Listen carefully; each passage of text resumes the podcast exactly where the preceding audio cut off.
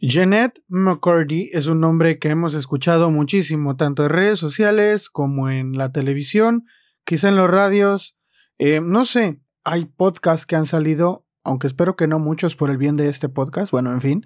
Eh, todo el mundo habla en redes sociales sobre Jeanette McCurdy y su reciente libro I'm Glad My Mom Died. Me alegra que mi madre haya muerto, se llama este libro. Jeanette McCurdy empezó a actuar a los seis años y aprendió a ser justo la niña callada y obediente que sonreía y lloraba justo cuando los, los directores le decían. Cuando logró tener su papel protagónico en iCarly parecía que tenía todo lo que siempre habría querido, pero en sus palabras, puedo odiar el sueño de alguien más, aunque sea mi realidad. Quien espera encontrar en este libro un relato que desenmascara a Nickelodeon o algún productor de televisión se equivocó del libro. La vida de Jeanette ya tenía su propio verdugo y era muy, muy cercano. Si quieres saber la desgarradora, honesta y graciosa historia que Jeanette McCurdy relata de casi 20 años de abuso físico, psicológico y sexual de parte de su madre, quédate para escuchar este episodio.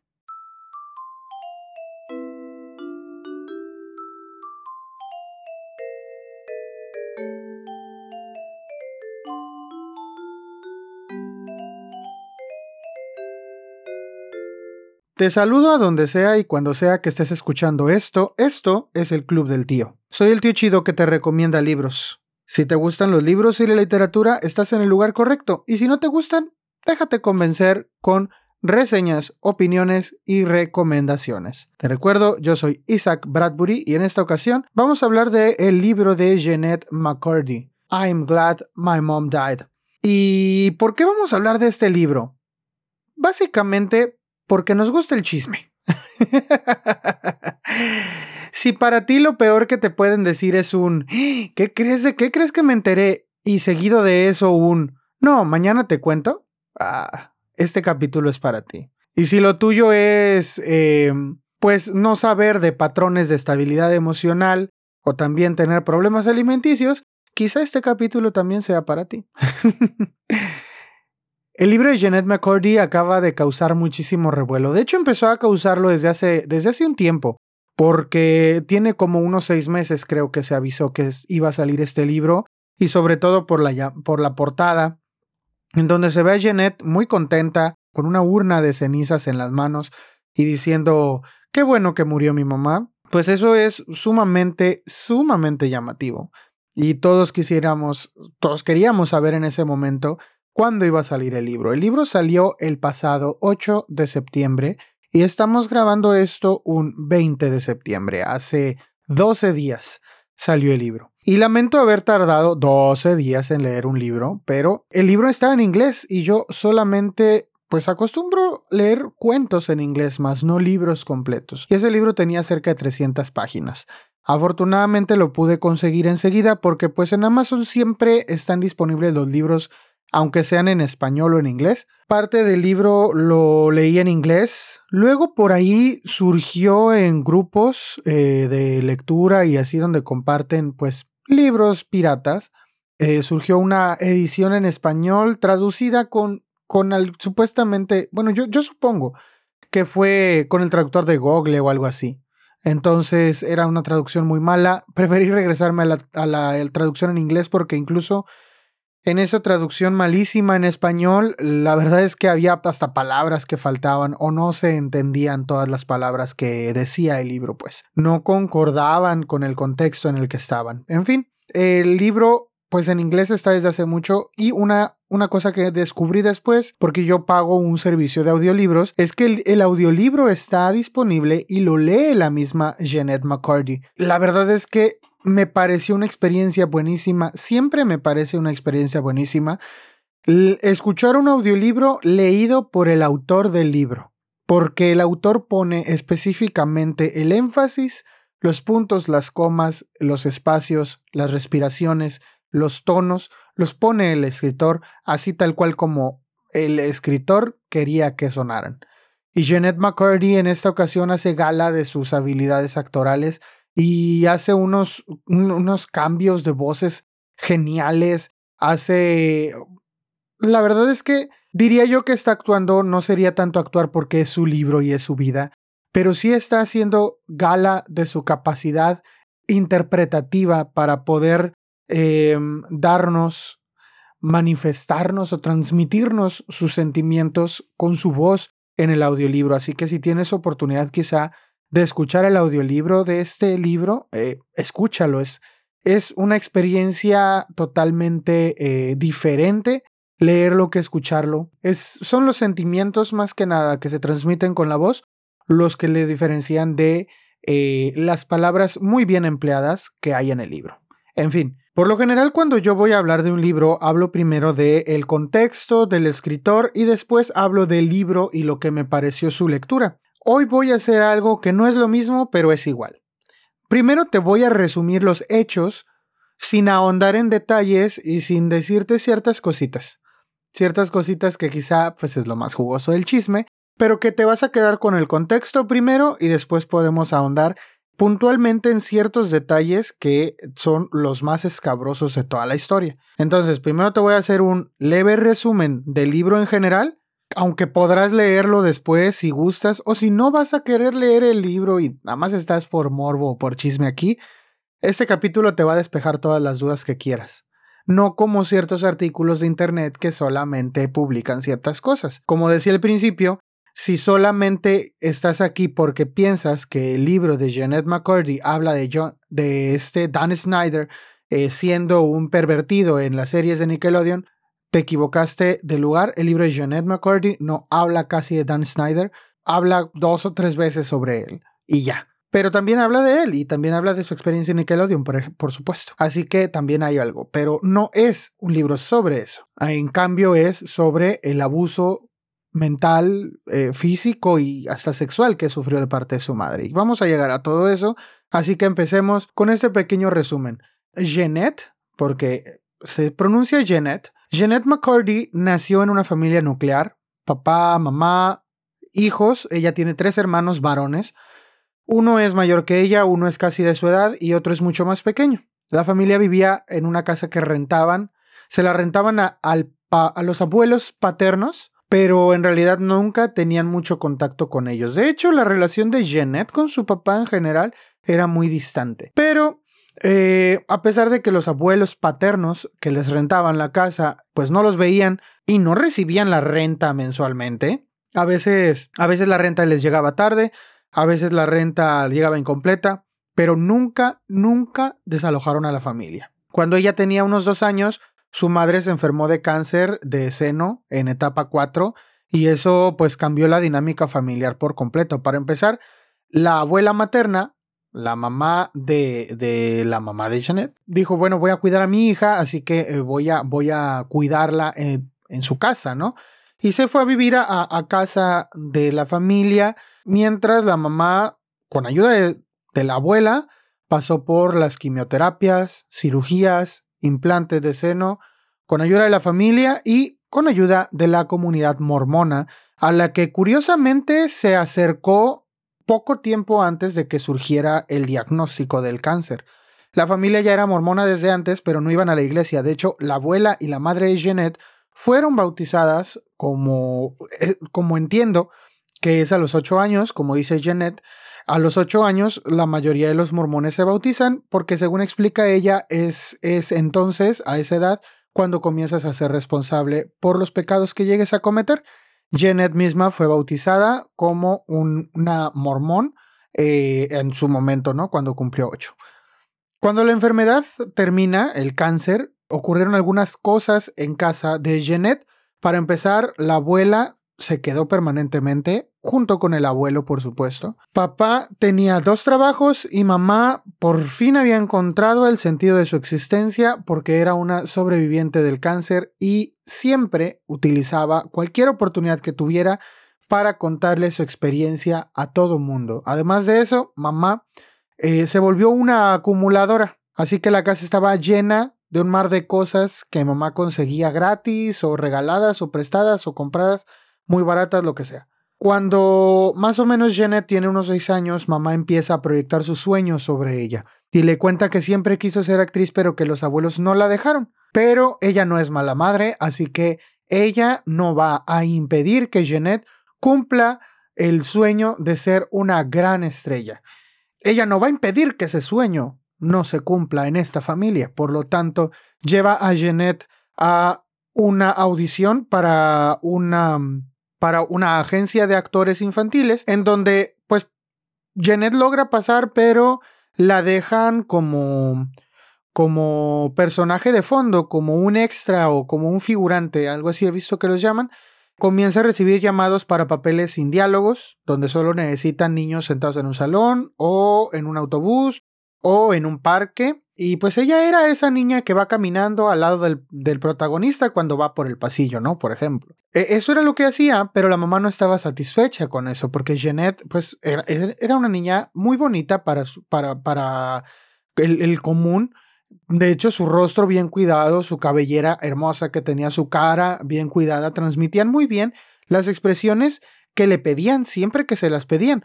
De hecho, por eso empezó a llamar la atención de los directores, porque cuando había que gritar, ella era la que mejor gritaba. Cuando había que verse espantado, era, ella era la que mejor se veía, se veía más espantada y cuando había que reírse, ella era la que mejor sonrisa tenía, así que cuando hacía de extra, por lo general las cámaras terminaban enfocándola a ella porque era la que mejor expresaba la emoción que querían que se, que se viera en los niños, aunque por ese momento no tenía diálogos. Sin embargo, estas características hicieron que los directores empezaran a verla y dijeron, bueno, vamos a darle un diálogo y vamos a darle otro y vamos a darle otro y conseguía comerciales y conseguía y conseguía y conseguía papeles hasta que un día la llaman para un papel en el, programa de Malcolm el de en medio y ella es la estrella invitada. Es decir, ya tiene un nombre. Ella es Jeanette McCurdy, la estrella invitada. Para quien no se acuerde de este capítulo de Malcolm el medio, si la vieron o no la vieron, es este capítulo en donde Lois se imagina cómo sería su vida si sus hijos en lugar de ser varones hubieran sido mujeres. Bueno, Jeanette hace el papel de Dewey. Eh, es, es, buenísimo ese capítulo, es una genialidad de capítulo y Jeanette hace un gran papel. Entonces, ser eh, estrella invitada ya era un avance significativo para su carrera, significa que ya era una, una persona reconocida en el medio y además significaba que le pagaban más, por supuesto. Y de este dinero, pues una parte se supone era de ella y otra parte, pues para los gastos que se generaban en ella, ¿no? Supuestamente. Ahora, hay dos cosas que permiten que Jeanette consiga papeles con frecuencia. La primera es que se ve mucho más joven de lo que es. Ella es muy delgada, siempre usa ropa mm, según él. Su mamá siempre le consigue ropa según el casting que vaya a hacer y procura vestirla como piensa ella que, que, que se vería el personaje vestido. Y le cuida mucho su cara, su cabello. Y siempre, eh, como es muy delgadita y así, siempre sale seleccionada para papeles de niñas hasta unos tres años más chica que ellas, porque ella se ve muy chiquita. Ella tiene unos seis, entre seis y ocho años y la siguen seleccionando para papeles de siete años, de cinco años, eh, eh, y, y la seleccionan sobre todo porque puede seguir órdenes, puede mantener la compostura, pero porque tiene una habilidad especial. La habilidad especial de Jeanette es que ella puede llorar a voluntad. Ella nada más necesita que le den la orden y llora de manera espontánea. En el momento en que le digan llora, ella llora y saca mares de lágrimas como no tienen idea. Esa es su habilidad especial que la hace conseguir muchos, muchos papeles cada que necesitan a una niña que sepa llorar. Su currículum lo dice en letras grandes, llora a la orden. Y pues esto la, hace, ¿no? La hace recibir muchos llamados.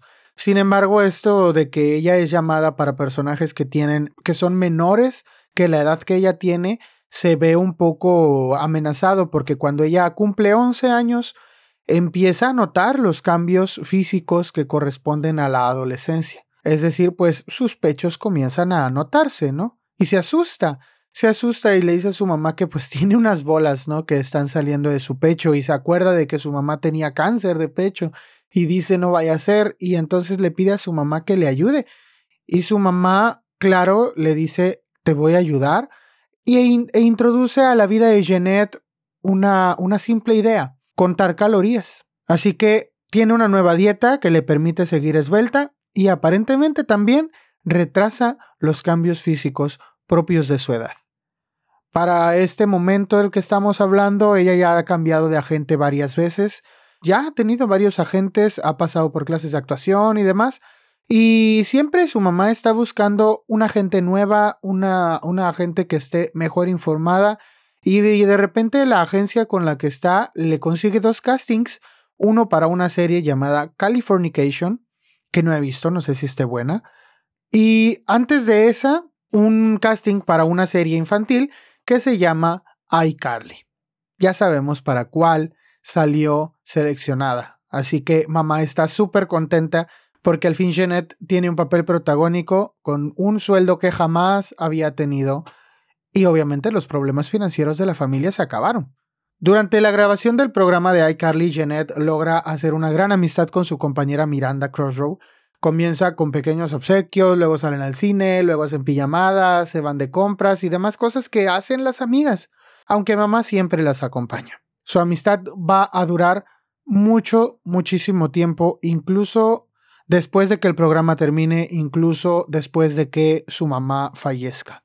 Un día, mientras iCarly todavía estaba eh, transmitiéndose, por allí en Estados Unidos hubo una huelga de escritores en 2007, entonces hubo un, paro en la producción de episodios de algunas series, incluidas iCarly.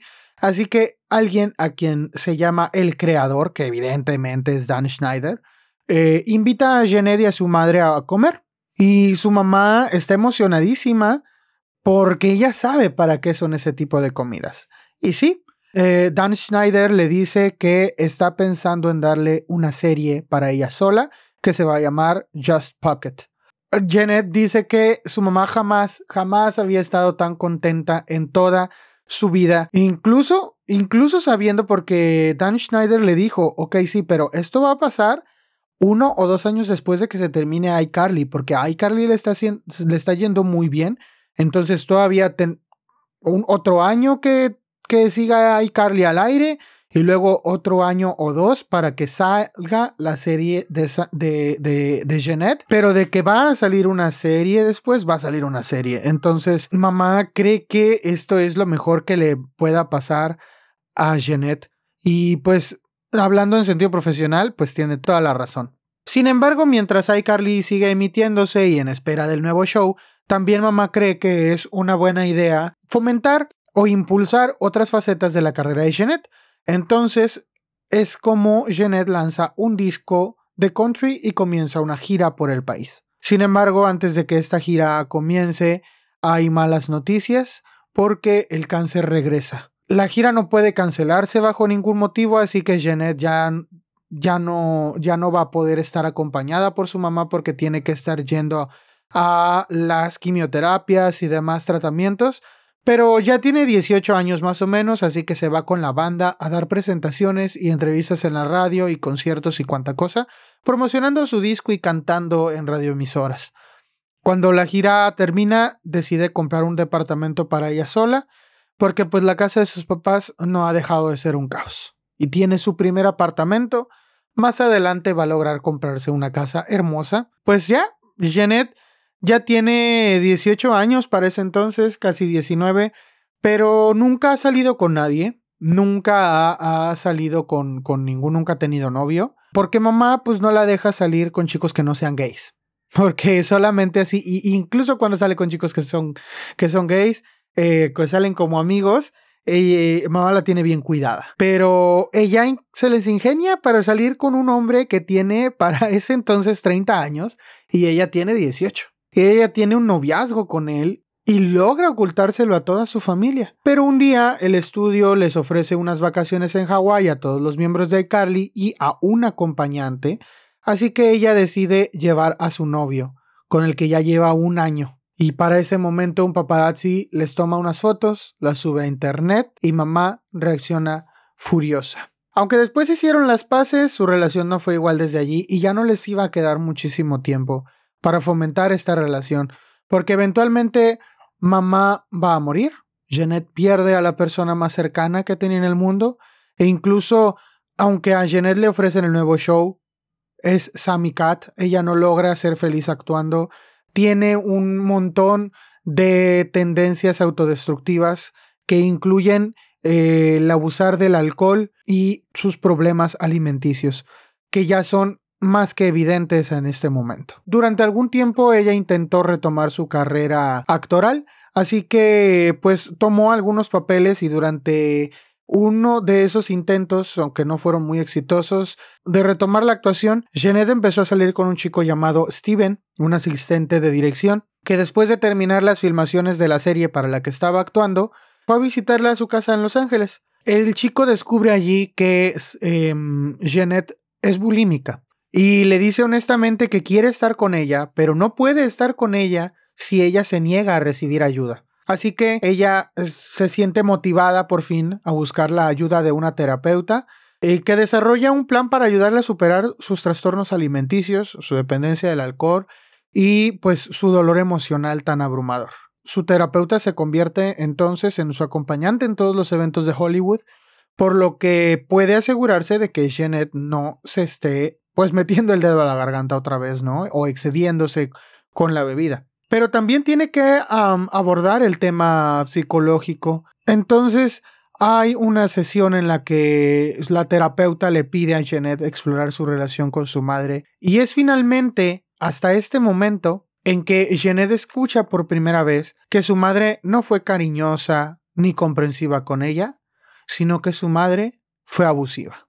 Y así es como Jeanette comienza el camino a su recuperación. Primero deja la terapia porque le duele mucho que le digan que su mamá fue abusiva, pero después eh, se da cuenta de que tiene que enderezar su vida. Logra tener a otro terapeuta y pues básicamente esa es la historia de Jeanette McCarthy. Este es un resumen súper básico de todo el libro, pero a continuación te voy a hablar de cosas realmente impactantes sorprendentes y desgarradoras, desgarradoras a más no poder, que hay en este libro. Son un total de 22 cosas que me llamaron mucho la atención. Muchas de ellas se repiten, hay, hay algunos conteos en internet que puedes encontrar sobre, sobre esto, pero honestamente es que es una buena mirada al libro y es una buena mirada a la vida que tuvo Janet. Así que a continuación, 22 cosas desgarradoras de I'm Glad My Mom Died.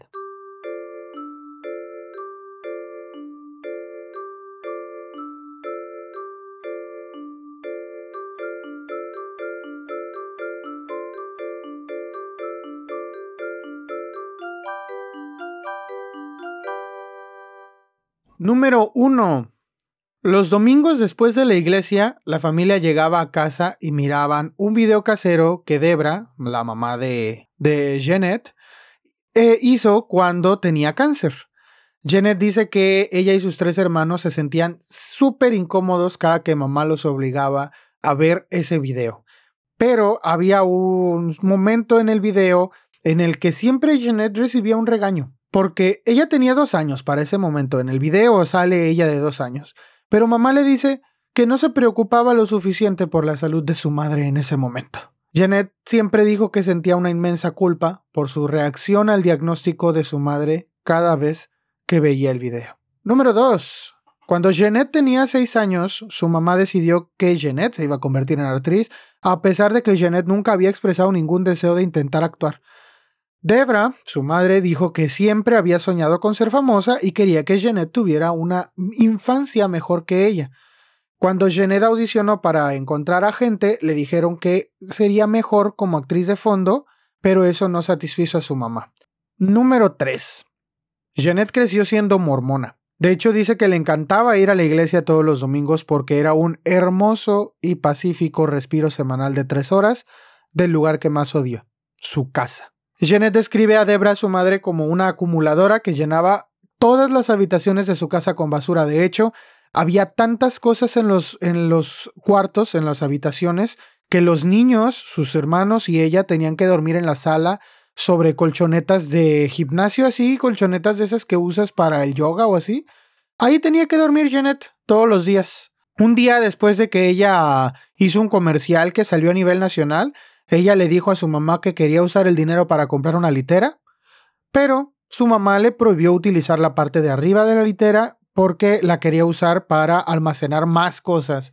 Y una vez que se llenó esa parte de arriba de la litera, le empezó a llenar la litera de abajo con todas otras cosas que empezó a amontonar y Jeanette se vio obligada a volver a la sala para dormirse sobre más colchonetas. El siguiente punto es sobre las audiciones. Después de obtener papeles secundarios en comerciales y programas, consiguió un papel en una película ambientada en la Gran Depresión.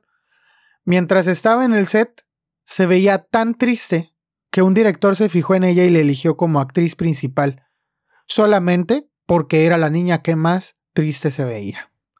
Después de ese papel, Janet entró a clases de actuación, pero a los padres no se les permitía asistir a estas sesiones, así que su mamá se enfureció y logró que la maestra hiciera una excepción diciendo que, ya que había pasado por cáncer en etapa 4, no podía sentarse en un automóvil mucho tiempo a esperar. La maestra le dijo que se fuera a una cafetería que estaba allí cerca, pero Debra no quiso, se negó y dijo que le permitieran estar en la sala durante las clases. Así que, aunque Jeanette al principio ya odiaba las clases de actuación, estaba aún más estresada ahora que su madre comenzó a asistir. Un día que audicionó para un video de la, de la cantante Paula Abdul en donde tenía que bailar, pues la regó la regó porque ella no sabía aprenderse una coreografía, ella no sabía hacer pasos ni repetirlos, ella sabía repetir líneas. Así que Debra, su madre, le dijo, pues ahora nunca más te van a volver a eh, cancelar por no saber bailar. Así que ahí vas inscrita en 14 clases de baile a la semana y tienes que trabajar por lo menos dos veces al mes para poder pagar las clases a las que te estoy metiendo. También le daba a Jeanette Red Bull, antes de cada audición de comedia para que se viera más enérgica.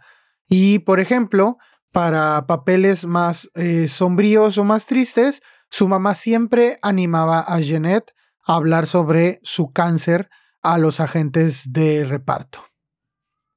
Número 5. Cuando hacía audiciones, Jeanette eh, decía que su madre la llevaba a viajes de mantenimiento a una tienda que es, no sé cómo se pronuncia, pero se llama Read Eyed, donde le compraba artículos de belleza para arreglar sus defectos. Cada que podía, su mamá le compraba cositas para que mejorara su apariencia. Sobre todo, es muy notorio como cada que decía algo en lo que era bonita, también había una lista de cosas que supuestamente necesitaba arreglar. Por ejemplo, le decía, es que tu cabello es muy, muy largo, muy bonito, pero te le tengo que poner champú de este porque lo tienes todo reseco y todas abiertas las puntas. Es que tu sonrisa está muy pareja, muy bonita, pero te tengo que poner estas blanqueadores porque los traes todos los dientes todos amarillos y mugrosos. O decía, es que tu carita está muy finita y todo, pero si te sale un grano se te ve horrible porque entonces, en palabras de Jeanette, dijo ella, empiezo a preguntarme si soy realmente hermosa por naturaleza o si el uso que hace mamá del término naturalmente hermosa va por el mismo lado por el que otros dicen fea. Ahora, hace un momento te platiqué que Jeanette era famosa y obtenía muchos papeles porque lloraba en el momento justo. Es una hazaña que su madre destacaba en la parte superior de su currículum. Ella escribe que lograba esto imaginándose situaciones en lo que situaciones trágicas para la vida de su familia. Esto lo logró en las clases de actuación. Por ejemplo, una vez la maestra le dijo, imagínate que a tu mamá le pasa algo malo, pero ella dijo, no, a mamá, con mamá, no. Pero, ¿qué tal si atropellan a mi hermano? Entonces empezó a imaginarse que a su hermano le pasaba algo malo, pero solamente podía usar ese, ese recuerdo falso cuatro o cinco veces para poder, hasta que ya no pudiera usarlo. Y después de esas cuatro o cinco veces, ya no podía usar ese recuerdo, entonces tenía que inventarse otra historia que la hiciera llorar para poder llorar. Pero llegó el momento en el que por primera vez no pudo llorar y no pudo pasar el casting, así que pues, pues no. Entonces fue la primera vez que le dijo a su mamá en el carro, cuando iban de camino a casa, de regreso, le dijo, mamá, ¿sabes qué? Es que yo creo que ya no quiero actuar. Y entonces la que pudo llorar en el acto fue su mamá. Y empezó a llorar y llorar y decirle que si ella renunciaba a su trabajo, su familia iba a perder la única oportunidad de ser exitosa y que todos sus problemas iban a regresar y que todos iban a vivir infelices. Así que puso de esa manera la felicidad de la familia en los hombros de la pequeña Jeanette. Pues de esa audición, Debra terminó, Debra terminó en el hospital. Jeanette fue a visitarla y le mostró un guion que ella había escrito. Un guion, obviamente, pues escrita por una niña de 10 años, escrito por una niña de 10 años que probablemente no tenía mucho chiste. Pero la mamá le dijo, hija, como escritora, qué bueno que no eres escritora y qué bueno que eres actriz. Básicamente eso fue lo que le dijo. Y además de eso añadió que iba a tener un trasero de sandía si, si pensaba en ser escritora, porque él iba a salir unas nalgotas nada más por eh, estar sentada todo el día. en fin, el plan alimenticio que su mamá le daba a Jeanette una vez que entró en una dieta para cuidarse lo máximo posible, ella debido al miedo que tenía Jeanette de parecer un adulto, era de mil calorías al día. A pesar de esta baja ingesta calórica que tenía Jeanette, ella solamente se comía la mitad de sus comidas para impresionar a su mamá. Debra la pesaba todos los domingos, le medía sus muslos y la animaba a tomar café para que no le diera hambre, a pesar de que ella era mormona y está prohibido en la iglesia mormona. En privado, Jeanette no solamente se pesaba los domingos, sino que se pensaba cinco veces al día, porque era su número de la suerte. en una cita con el doctor, su doctor le dijo a su madre que estaba preocupado por el peso de Jeanette, pero Debra le dijo que no pasaba nada malo. Pues no, porque ella era la que estaba causándole los problemas alimenticios. Cuando tenía 14 años, Jeanette todavía cabía en el asiento para bebés del carro. Así de delgada estaba. Una de las cosas más, más impactantes que pude leer en el libro es la experiencia que tenía Jeanette con su madre, que la bañó hasta que tenía 17 años. Su mamá le decía que era porque no confiaba en que se lavara bien el cabello y que tenía que ponerle suficiente shampoo y que tenía que cuidarla bien, pero cada que la bañaba aprovechaba para revisarle el trasero y sus partes privadas y sus pechos, según ella, para ver que no tuviera cáncer. Pero la experiencia de Jeanette es impactante porque cuando ella relata que su madre hacía estas cosas, ella explica que tenía una experiencia fuera de su cuerpo, esta experiencia de desasociación de su propio cuerpo que las víctimas de abuso sexual tienen, eso era lo que Jeanette tenía. Ella se, se inventaba un recuerdo feliz y se quedaba en ese recuerdo feliz hasta que su mamá terminaba de bañarla y de revisarla eh, por todos lados. No conforme con esto, la obligaba a bañarse junto con sus hermanos varones, junto con su hermano, por ejemplo, de 16 años cuando ella tenía 12. Y ahí estaban, los dos en la ducha, muriéndose de vergüenza, sin querer mirarse uno al otro y queriendo que eso terminara lo más rápido posible. Cuando comenzó iCarly, Jeanette notó que Miranda Crossroads, su, su, compañera, que después fue su amiga, tenía un nivel de independencia con el que ella solamente podía soñar. Porque a Miranda le dejaban caminar sola para ir por, por comida, este, le dejaban tener celular, decía palabrotas y escuchaba la música que ella quería, incluso aunque fuera música que su mamá le había dicho que tenía prohibido escuchar porque la iban a hacer querer hacer cosas malas. Su mamá le advirtió a Jeanette cuando se dio cuenta de que Jeanette le llamaba la atención eh, la forma de ser de Miranda. Le dijo que tenía que alejarse de Miranda porque ella no creía en Dios. Finalmente, Jeanette y Miranda, hicieron una muy buena amistad, primero platicando por eh, chat en internet y después pues haciendo cosas normales de adolescentes a las cuales pues finalmente su madre como que se vio un poco forzada a aceptarlas. En el set de iCarly, Jeanette notó muchas incomodidades en el set con Dan Schneider, al que ya dijimos se refiere como el creador en el libro, Por ejemplo, una vez les pidieron hacerse una sesión de fotos en bikini porque Schneider insistió en que las chicas usaran bikini. Jeanette le dijo a la persona de vestuario que ella se sentía muy incómoda utilizando un traje de dos piezas, que por favor le pusiera un traje, un traje eh, completo. Y la vestuarista le dice, no, es que a él le gusta ver más opciones, ya sabes cómo es él. Y Jeanette se queda así como, sí, pero yo no quiero. Y entonces su mamá le dice, pruébatelo.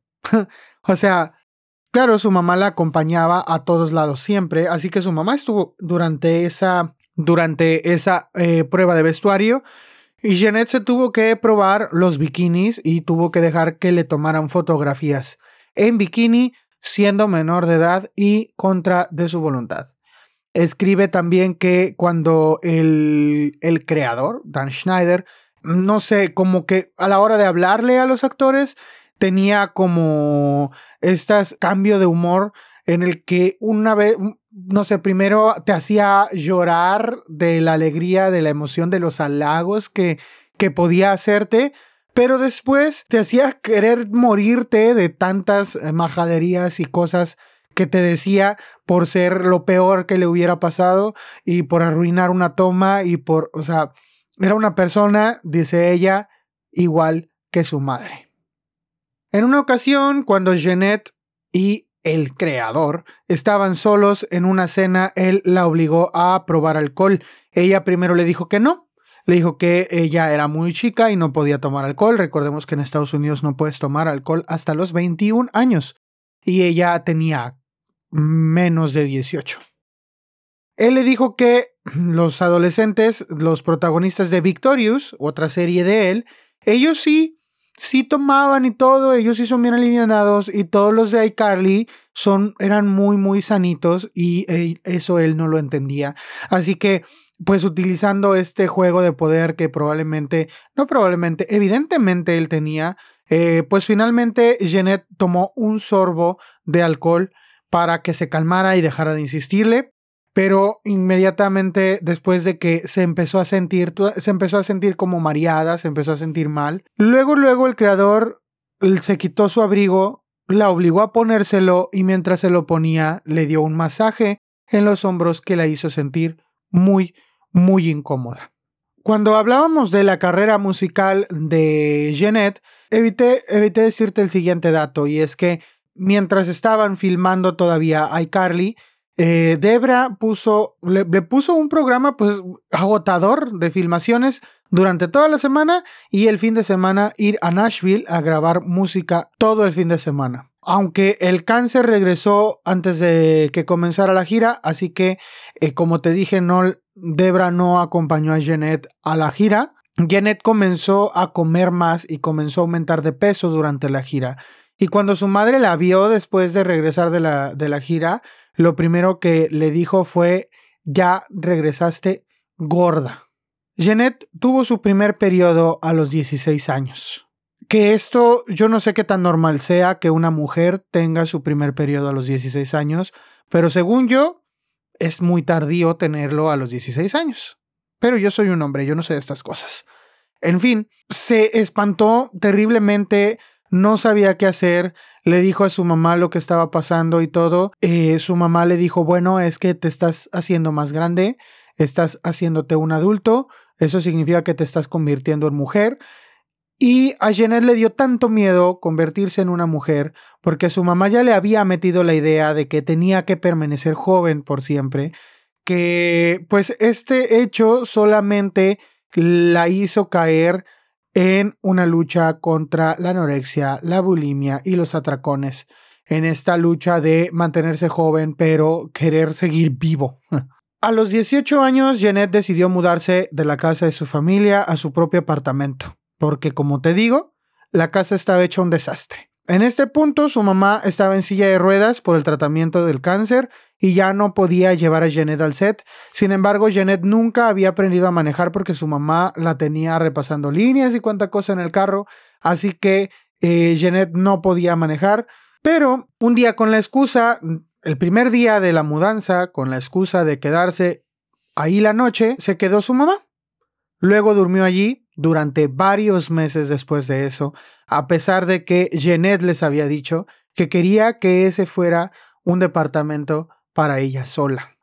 Una vez cuando eh, tuvieron las vacaciones de Hawái, Jeanette tuvo, pues, tuvo este novio que era casi 15 años más grande que ella y fue fotografiada por los paparazzis. Todo este show que hubo, pues su mamá vio las fotos le envió a Janet un correo electrónico donde le dijo, pequeña zorra, le dijo que estaba tan gorda que parecía que se había comido su culpa.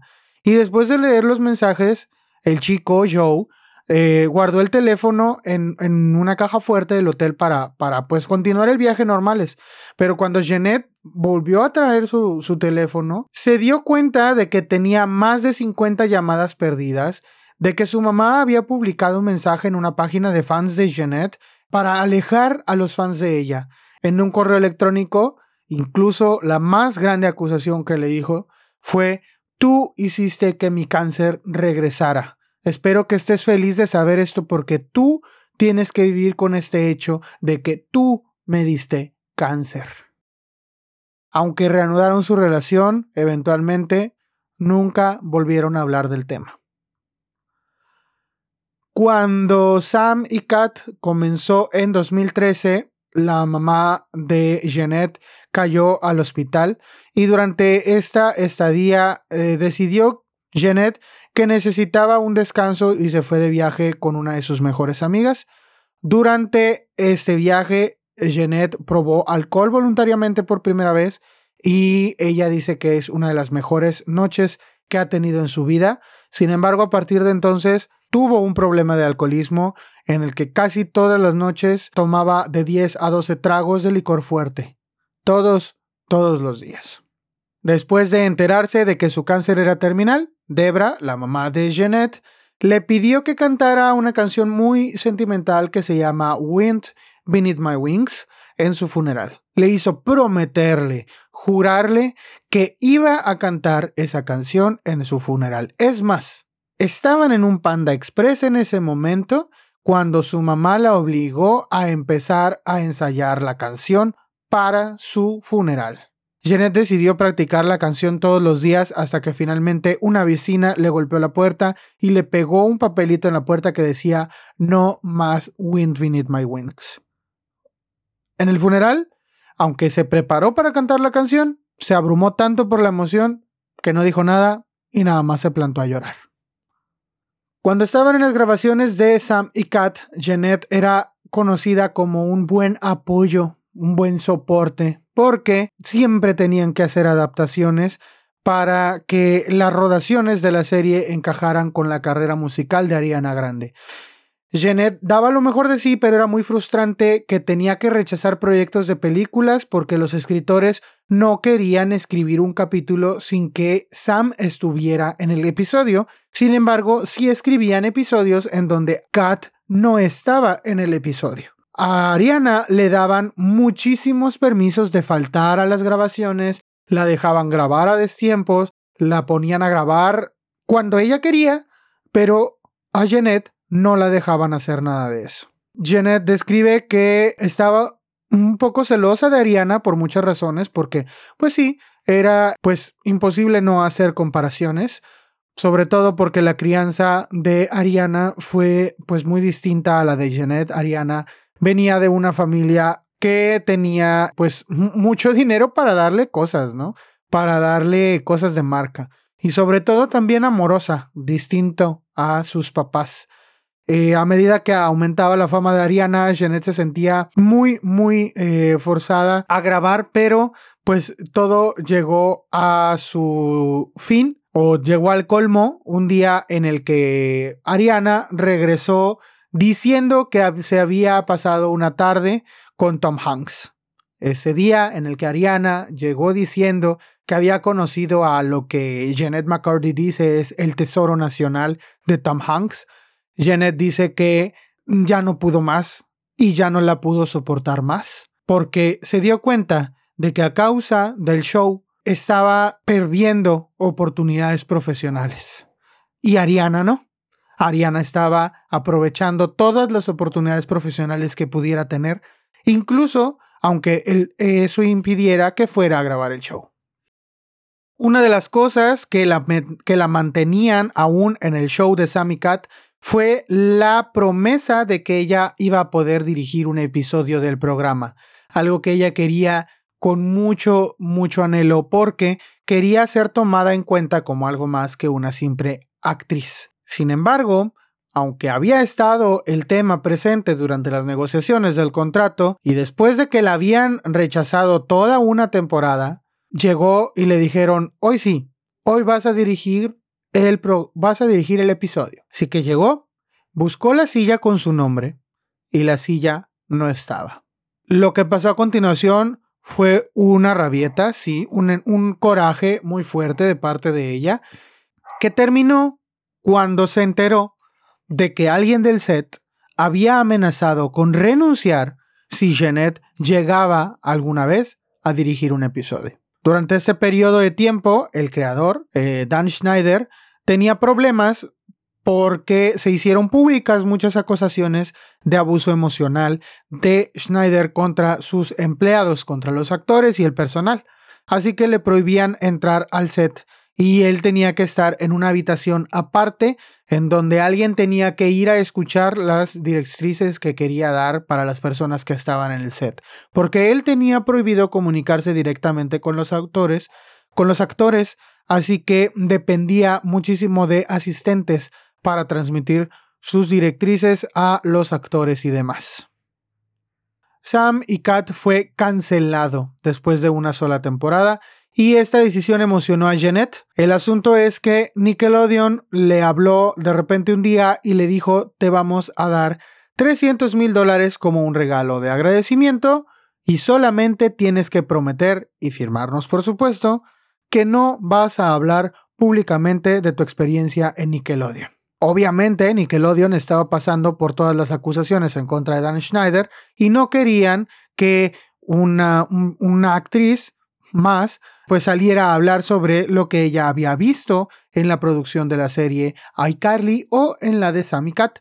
Sin embargo, Jeanette rechazó ese dinero porque decía que era un dinero para callarla. Aunque, pues obviamente le hubiera, le hubiera causado una gran diferencia en su vida tomar ese dinero, ella reflexiona y dice que odia, odia que la reconozcan como Sam. Y al final de cuentas, su experiencia no fue, no fue positiva.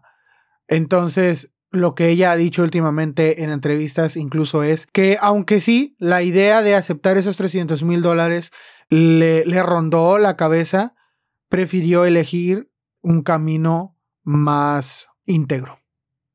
Finalmente, su madre muere, Debra muere, y pues Jeanette pasa por una serie de eh, duelos en donde abusaba de la comida, de los trastornos alimenticios como la bulimia y la anorexia, también abusaba del alcohol y de ciertas drogas, y al final de cuentas estaba perdida emocionalmente. No conforme con eso, el padre de Jeanette comienza a salir con Karen, quien era la mejor amiga de la secundaria de, de Debra, la mamá de Jeanette. Es decir, el papá empieza a salir con la mejor amiga de la mamá. Karen hizo que el papá, que siempre tuvo una relación muy tensa con Debra, Discusiones que incluso llegaban a sacar cuchillos, en donde Debra sacaba cuchillos para amenazar al papá de Jeanette.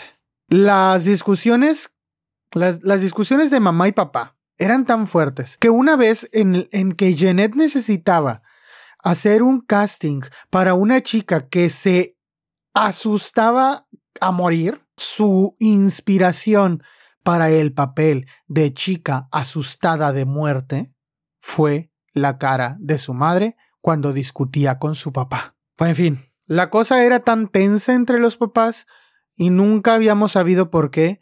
Nunca habíamos sabido por qué rayos el papá de Jeanette no tenía una buena relación con ella y quizá ni con sus hermanos. Nunca sabimos por qué los abuelos de Jeanette, los abuelos paternos, casi ni los veían. Nunca supimos nada de esto hasta que, una vez que muere la mamá de Jeanette, el papá le confiesa a ella y a sus tres hermanos que ninguno de ellos es su hijo biológico. Debra, la mamá de Janet, tuvo una aventura con el resultado de cuatro hijos y aún así se atrevía a decirle a Jeanette que seguramente su padre le era infiel. Al final de cuentas, Jeanette pidió ayuda de Miranda Crossrow y de otro amigo para ir a buscar a su padre biológico, quien resultó ser un músico de jazz que actuaba localmente. Fue, lo conoció, le preguntó si la conocía, él le dijo que sí, pero que nunca se había acercado porque a pesar de que estaba súper demandado por la mamá de Jeanette, pues en realidad no sabía si ellos estaban enterados de la verdad. Fue así como ella se dio cuenta de que Mark no era su padre biológico, sino que era un padre adoptivo. Al final, después de que perdió un diente mientras vomitaba durante un vuelo a Australia, Jeanette decide por fin entrar a un tratamiento para sus trastornos alimenticios. Con la ayuda de su nuevo eh, terapeuta Jeff, trabajó para reorganizar su forma de pensar sobre la comida y después de que su última serie, Between, fue cancelada en 2017, decidió dejar de actuar porque a través de la terapia determinó que eso le estaba causando daño. Finalmente, se ha dedicado a escribir, a dirigir y a hacer podcast. Y esto es básicamente un resumen del libro I'm Glad My Mom Died. No sé, no sé si se me está pasando algo. Eh, bueno, quizá algo sobresaliente de esto último es que quien la hizo ir por primera vez a terapia fue un novio que ella tenía, Steven, y que ese chico después fue diagnosticado con, con esquizofrenia. Y fue súper loco que le empezó a decir, incluso llegó el chavo a decirle, es que yo soy la reencarnación de Jesucristo. O sea, así de loco estaba, o sea, estaba esquizofrénico el chavo. Pues no sé, honestamente, como palabras finales, eh, me gustaría decir que fuera del morbo, de las ganas del chisme, de todo esto que sí nos genera, porque no seríamos tan humanos si no lo aceptáramos. Es algo muy normal el morbo por saber de la vida de los demás, pues es algo, yo creo que es eh, completamente natural. Honestamente a mí me parece que es un libro totalmente eh, valiente, en donde ella pues nos da las pautas de una relación de abuso en donde ella ni siquiera sabía que estaba, que estaba siendo abusada emocional, física y sexualmente por su madre. Ella no sabía, ella no lo identificaba, hasta que una vez alguien se lo tuvo que decir. Hubo intentos de quizá por el abuelo, que es el que más eh, se nota en el libro que pudo haberlo hecho, pero no lo hizo al final de cuentas. Esta relación tan tóxica y destructiva en donde Jeanette creyó que su madre lo había dejado todo por, por ella y entonces dijo, bueno, en consecuencia yo debo dejarlo todo por mi madre. Fue tan autodestructivo y aprendió tantas cosas tan malas para su propio bienestar que incluso si ustedes ven fotografías o videos de las entrevistas de Jeanette actualmente, no es porque yo quiera criticar su apariencia física, pero se ve peligrosamente delgada. Aún. Entonces, pues la verdad es que este libro me parece una cosa muy interesante de leer explorar la relación de una madre con su hija desde este punto de vista quizá podría ayudar a más de una persona a salir de un círculo de abuso de cualquier de, de, estos varios tipos que por los que tuvo que pasar Janet. Al final de cuentas también ha servido para impulsar un movimiento en donde los artistas infantiles pues alzan sus voces para hablar de las experiencias desagradables que tuvieron con directores o empresas productoras de los programas en los que participaron. Así que me parece algo pues loable el hecho de que este libro haya resultado en algo que pueda mejorar em, las condiciones laborales de otras personas, pero sobre todo este libro, como Jeanette lo dice, forma parte de eh, su proceso de recuperación de todo el daño que sufrió en su vida. Fueron casi 20 años de abuso que no se van a curar de la noche a la mañana, pero este libro, según lo explica ella, es un gran avance para llegar a la recuperación total. Y pues yo me despido, me gustó bastante haber leído este libro, me gustó mucho haberlo compartido contigo. Si esta es la primera vez que escuchas este eh, podcast, te recomiendo que te suscribas, que me dejes unas estrellitas, búscame en todas las plataformas en donde se pueden escuchar podcasts, ahí me vas a encontrar. Y suscríbete en YouTube, eh, dame unas estrellitas aquí, en donde estás, deja una reseña, sígueme en Facebook e Instagram y pues nada, yo me voy, pero nos escuchamos la siguiente vez que le piques ahí en play.